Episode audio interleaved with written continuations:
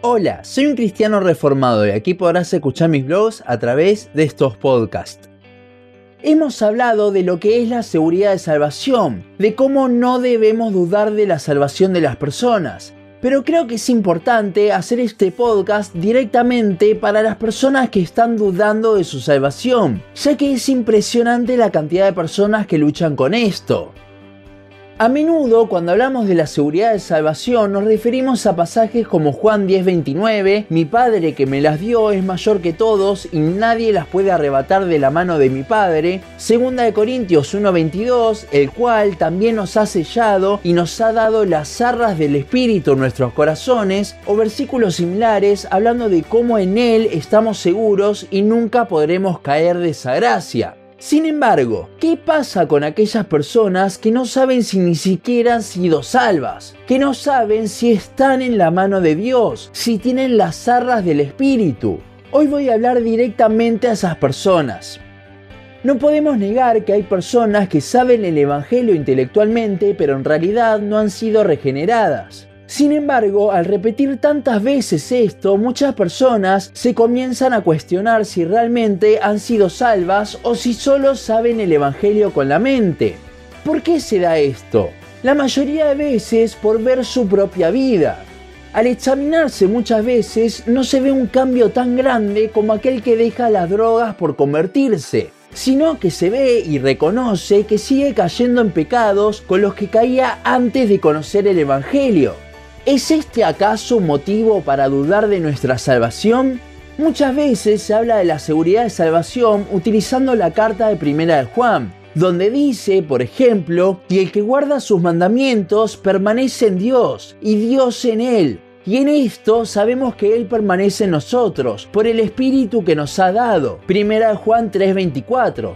Sin embargo, es impresionante cómo a Primera de Juan se lo saca de su contexto. Si vemos el versículo 24 y seguimos pecando, es muy probable que al vernos a nosotros mismos dudemos de nuestra salvación. Pero es justamente de esto que habla Pablo en Romanos 7. Leamos desde el versículo 14 en adelante porque sabemos que la ley es espiritual, mas yo soy carnal, vendido al pecado, porque lo que hago no lo entiendo, pues no hago lo que quiero, sino lo que aborrezco, eso hago. Y si lo que no quiero, esto hago, apruebo que la ley es buena, de manera que ya no soy yo quien hace aquello, sino el pecado que mora en mí. Y yo sé que en mí, esto es, en mi carne, no mora el bien. Porque el querer hacer el bien está en mí, pero no el hacerlo. Porque no hago el bien que quiero, sino el mal que no quiero. Eso hago.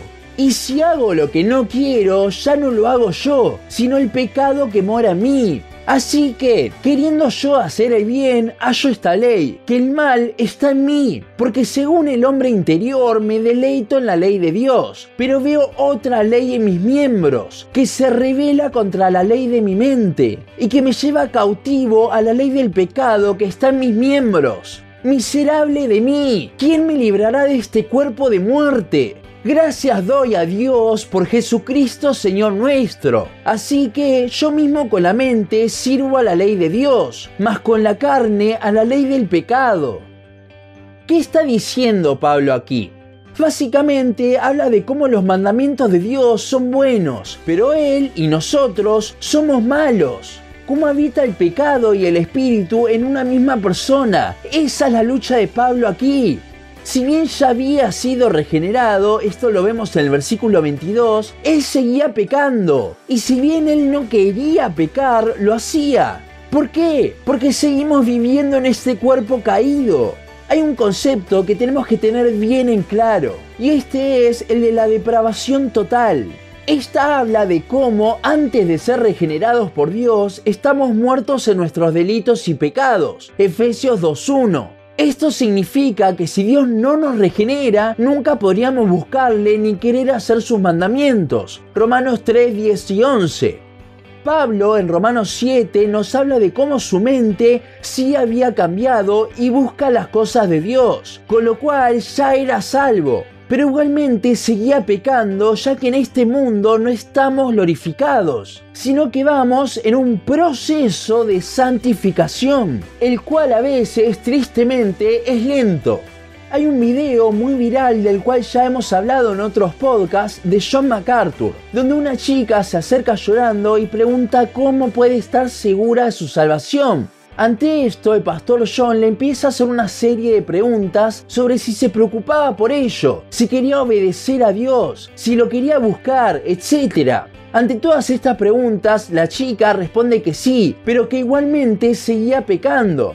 Y el pastor John MacArthur le responde ante esto, pues bienvenida al club.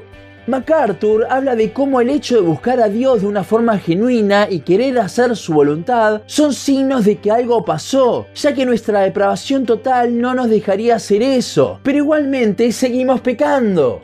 Muchas veces nos ponemos una carga muy grande. Sabemos intelectualmente que la salvación es por gracia, por medio de la fe, pero inconscientemente le queremos agregar nuestras obras y sumarle nuestro proceso de santificación, cuando esta en realidad viene después no estamos glorificados, sino que seguimos viviendo en este cuerpo de muerte, aunque ahora con un corazón y mente regenerados que nos hace tener una convicción de nuestro pecado.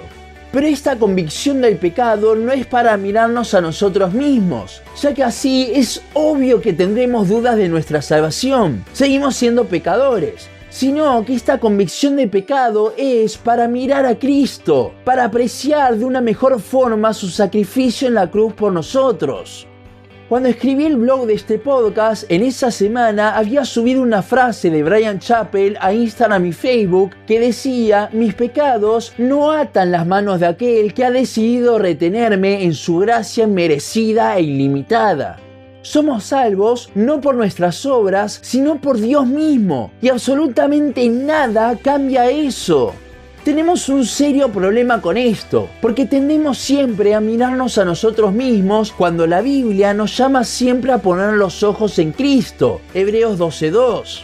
A veces esta carga que nos ponemos no solo viene de mirarnos a nosotros mismos, sino por lo que dicen otras personas hablando de vivir una vida piadosa, poniendo con esto la vara muy alta hasta para ellos mismos.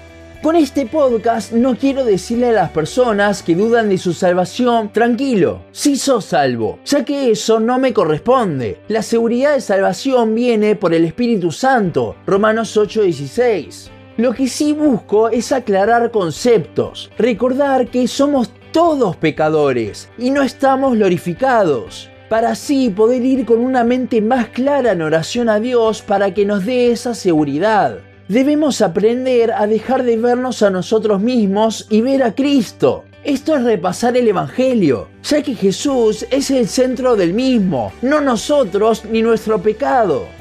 Por último, veamos qué dicen los versículos anteriores que leímos de 1 Juan 3:24. Y en esto conocemos que somos de la verdad y aseguraremos nuestros corazones delante de Él, pues si nuestro corazón nos reprende, mayor que nuestro corazón es Dios, y Él sabe todas las cosas. Amados, si nuestro corazón nos reprende, confianza tenemos en Dios. Aquí Juan nos habla de que si nuestro corazón nos está reprendiendo, si nos está haciendo dudar, no importa, ya que no importa lo que nosotros pensemos, sino lo que Dios piensa. Y es en esto en lo que debemos confiar. Una vez más, la Biblia nos invita a dejar de vernos a nosotros mismos y ver a Cristo. Recuerda que la convicción del pecado que tenemos no es para condenarnos, sino para ver el Evangelio.